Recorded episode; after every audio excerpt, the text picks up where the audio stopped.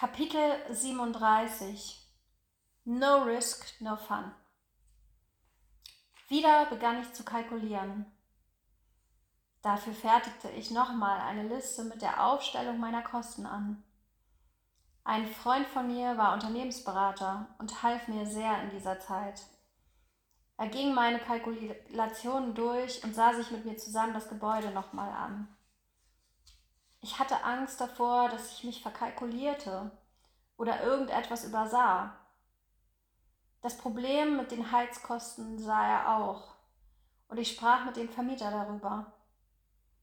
Er bot mir an, neue Fenster von innen anzubauen. So würden die Fenster besser gedämmt sein. Allerdings schlug er den Einbau auch gleich auf die Miete auf. Letztendlich kommt es im Leben immer darauf an, was du bereit bist zu riskieren und was du willst. Ein Risiko ist immer da.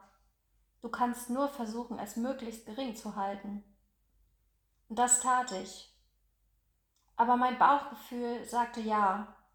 Ich sah mich in diesem Studio und wollte hier meinen Traum verwirklichen. Ich wollte dieses Studio. Ich unterschrieb Ende September 2015 meinen Mietvertrag für mein Tanzstudio. Der Mietvertrag begann ab 1.11.2015. Somit hatte ich genau vier Wochen Zeit, um das Studio zu renovieren und für meine Zwecke herzurichten und den Tag der Eröffnung zu planen.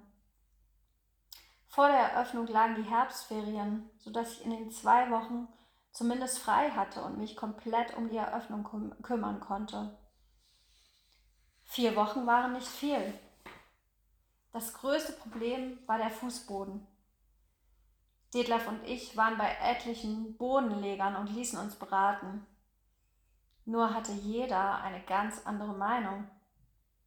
Die Zeit rannte und ich musste Entscheidungen treffen. Was, wenn ich die falsche Entscheidung bezüglich des Fußbodens traf? Der Fußboden ist in einem Tanzstudio das A und O. Wenn der nicht stimmt, dann kann ich auch gleich wieder schließen. Zusätzlich drängte die Zeit.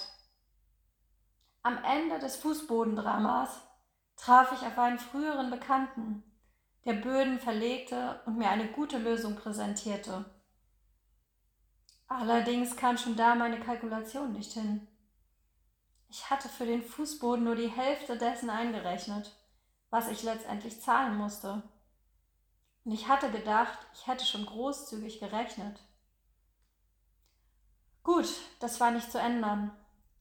Der Fußboden war wichtig und er bekam den Auftrag. Er war einen Tag vor der Eröffnung fertig.